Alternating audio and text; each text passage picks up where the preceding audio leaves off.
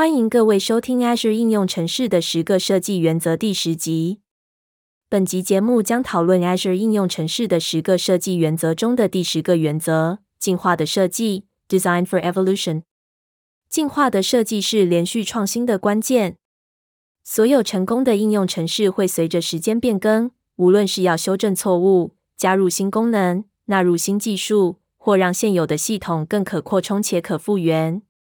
如果应用程式的所有部分都紧密结合，会变得难以在系统中引入变更。应用程式的一个组件中的变更可能会破坏另一个组件，或导致变更在整个程式码基底中起涟漪。此问题并不限于整合型应用程式，可以将应用程式分解成服务，但仍呈现将导致系统僵化和脆弱的那种紧密结合。但是，当服务的设计要演化时，小组可以创新和持续提供新功能。微服务正成为达到演化设计的一种常见方式，因为它们可处理此处所列的许多考量。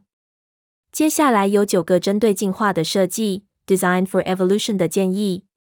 第一个建议：强制高一致性和松散结合。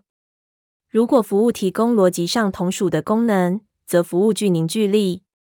如果您可以变更一项服务，而不需要其他变更，则服务是松散结合。高凝聚力通常是指一个函式中的变更将需要其他相关的函式中的变更。如果您发现更新服务时需要对其他服务协调更新，它可能是您的服务不具凝聚力的征兆。网域导向设计 （DDD） 的目标之一是识别这些界限。第二个建议：封装网域知识。当用户端取用服务时，强制网域的商务规则的责任应不会再落在用户端上。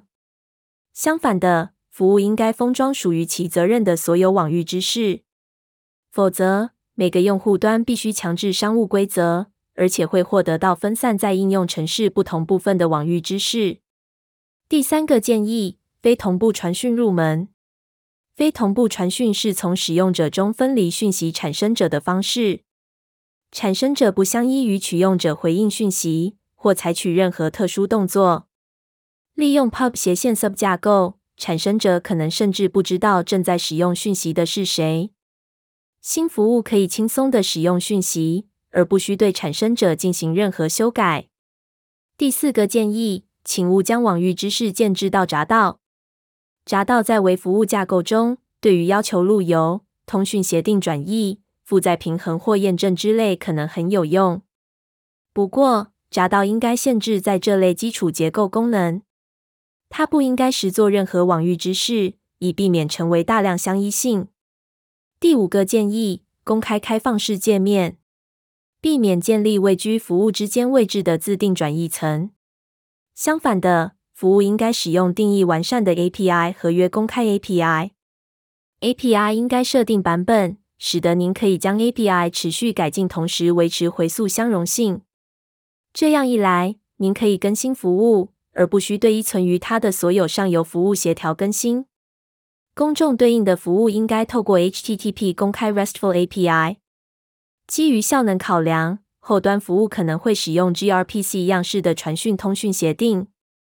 第六个建议，针对服务合约设计和测试。当服务公开定义完善的 API 时，您可以对这些 API 进行开发及测试。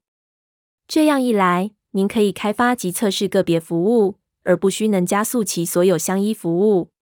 当然，您仍会对实际服务执行整合和负载测试。第七个建议：从网域逻辑抽取出基础结构，不要将网域逻辑与基础结构相关的功能，例如传讯或持续性，混合。